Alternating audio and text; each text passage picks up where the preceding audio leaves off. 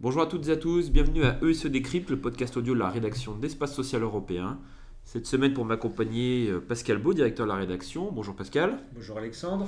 Alors, dernier numéro avant euh, la pause de podcast, hein, j'entends euh, estival. Euh, on va parler de deux sujets. On va parler euh, de, sujets d'actualité, à savoir euh, l'homéopathie, remboursement, déremboursement. On va un petit peu aborder ce problème sous tous les angles, en attendant la décision ministérielle d'Agnès Buzyn. Et le deuxième point, c'est les urgences. Alors, il y a une mission qui, a commencé, qui a débuté euh, la semaine dernière, euh, la euh, mission Meunier-Carly sur l'évaluation des urgences et du périmètre d'accès. Et évidemment, on parler sous le prisme de la canicule, l'épisode de canicule qui est de la semaine dernière, mais qui, perdure parce qu'il y a apparemment encore quelques inquiétudes pour l'été à venir. Euh, Pascal, on commence par l'homéopathie. Alors, c'est un sujet, c'est une lame de fond, hein, ça fait à peu près un an qu'on en parle. Euh, la ministre avait euh, demandé à la Haute Autorité de Santé de se prononcer euh, sur ce sujet, ce qu'il fallait, notamment sur le service médical rendu. La décision de la chasse est tombée, donc a priori, elle recommande le déremboursement. Ça ne sera pas forcément si automatique que ça, parce qu'il y a des voix au sein du gouvernement qui nuancent ce propos. Qu'est-ce qu'on fait, Pascal? On dérembourse, on dérembourse pas? Ah bah moi je ne sais pas ce que le président de la République va décider parce que c'est à ce niveau-là que ça va se faire. Ouais. Euh, c'est- pas un sujet nouveau Alexandre. Oh non, ça, ça fait des Ça fait années. 40 ans qu'on a un débat euh, sur l'homéopathie. Euh, je rappelle quand même que la France est un des très rares pays euh, développés à rembourser l'homéopathie. J'en vois pas d'autres, mais bon. la question c'est pourquoi les autres ne le font pas. Euh, est-ce que est-ce qu'ils sont moins bien soignés? Parce qu'on ne rembourserait pas l'homéopathie. Donc déjà en soi, la question, euh, la réponse est dans la question. Le second point, c'est que toutes les expertises euh, prouvent qu'il n'y a pas de preuve médicale d'efficacité, donc tout cela est connu, archi connu, donc on est dans un effet placebo qui est un effet réel hein, en matière de, de produits de santé, c'est pas nouveau là non plus. Voilà. Alors maintenant la question qui se pose c'est euh, est-ce qu'on on, on maintiendrait un remboursement fut-il à 15% Actuellement elle est remboursée à 30% Ouais. au nom de l'emploi? Bon, ben alors écoutez, si l'assurance maladie doit avoir son rôle la- transformé comme étant un moteur de l'emploi, je propose que les voitures électriques soient remboursées par la sécurité sociale parce que les voitures électriques ça lutte contre la pollution et la pollution c'est pas bon pour la santé. Oui, Je propose qu'on revoie l'ensemble du périmètre des, des actes médicaux, des produits de santé et qu'on voit si on ne peut pas faire un effort pour mieux rembourser, élargir, etc.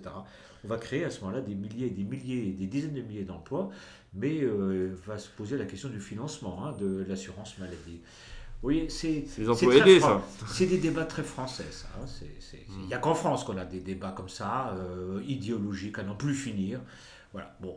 Mais peut-elle peut-elle Mais je, aller à l'encontre de la décision de la HAS Bien sûr, bien sûr, la, la- la- la haute autorité de santé donne un avis. Oui, mais il y a une crédibilité euh, Ah, scientifique oui, derrière cet avis. Si la ministre euh, décide, ou si le gouvernement et le Ouais. président décident de ne pas dérembourser, se posera une question de crédibilité qui ira au-delà de la seule question de l'homéopathie. Parce qu'il y aura d'autres sujets qui viendront. Ah, qui vont arriver, oui, c'est Voilà. certain, ça. Hein, ça va être donc, donc on va dire euh, on va on, maintiendrait au remboursement l'homéopathie dont la preuve scientifique n'est pas du tout avérée et on retarderait l'autorisation de mise sur le marché de produits innovants en cancérologie sous prétexte qu'on n'a pas l'argent pour les financer. Bonjour le débat. Bonjour le débat. Sans transition, on va basculer sur l'histoire des urgences. On parlait d'un sujet de l'homéopathie 40 ans, les urgences françaises. Alors, ça fait peut-être pas 40 ans qu'on en parle, mais en tout cas, ça fait un certain temps qu'on, aborde ce sujet. Euh, avec peut-être le prisme d'actualité, c'était la, crainte justement d'une explosion euh, des consultations en urgence du fait de la chaleur et, euh, et donc de la canicule qui vient de se passer. Pascal, il n'y a pas eu d'explosion des urgences malgré euh, tout le ramdam médiatique et éventuellement cer- certains syndicats qui ont appelé euh, justement à, une crainte des- d'épisodes d'explosion de, consultations d'urgence. Qu'est-ce qui se passe? Les Français finalement ne... Alors soit ils se sont bien hydratés, soit les Français ont décidé de... que ça ne relevait pas des urgences d'y aller. Bah, les Français ont peut-être écouté les conseils de bon sens, à savoir de s'hydrater, de fermer les volets ou baisser les rideaux l'après-midi, d'ouvrir euh, dans la nuit, de prendre des douches, de se mettre au frais, de ne pas trop sortir, notamment les personnes âgées. Je pense que la société s'est organisée en conséquence. Preuve en est que donc ce n'est pas l'accumulation de dépenses de santé ou médicales qui résolvent nos problèmes, c'est une question d'organisation, une fois de plus. Voilà.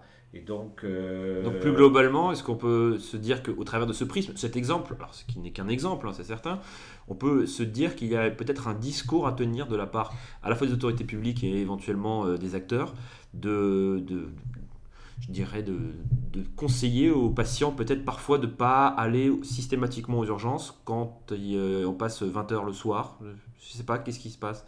Là-dessus Il y a pas bah, vous, vous avez répondu à votre question, Alexandre. Oui, bien sûr, il faut un message fort et, ne pas noyer le message dans un magma d'information ou de désinformation, y compris les milieux journalistiques, médiatiques, ont des responsabilités, une fois de plus. Euh, c'est important de le souligner. Euh, on peut faire de la santé en ayant un message, en délivrant une information et en appelant à la cohérence des comportements. Je crois beaucoup à cela. Les pays d'Europe du Nord sont très, sont très bons pour cela et ils obtiennent des résultats tout à fait remarquables. Euh, sans, sans, dépenser euh, à tir larigot et sans euh, provoquer une disharmonie dans la société. Donc vous voyez, preuve en est, y compris même les militants des, des, des urgences ont, ont reconnu qu'effectivement, ça n'a pas été l'épisode caniculaire. Alors maintenant, vous l'avez dit, il y a l'été à passer, donc avec les problèmes d'urgence pendant la période estivale, mais ça c'est un sujet qui, qui est déconnecté de la canicule en tant que tel c'est la permanence des soins. Bah écoutez, merci à toutes et à tous de nous avoir écoutés, euh, de nous avoir écoutés tout au long de cette année. On vous retrouve pour la rentrée 2019 euh, qui s'annonce assez chargée. On, attend le rapport de Levoix cet été, le futur PLFSS notamment. Donc euh, vous voyez, ça, risque d'être assez dense. Voilà. Bah écoutez, bonnes vacances à toutes et à tous si vous en avez. Et en tout cas, on se retrouve très prochainement pour un nouveau épisode de SE l'écrite. A très bientôt. Au revoir.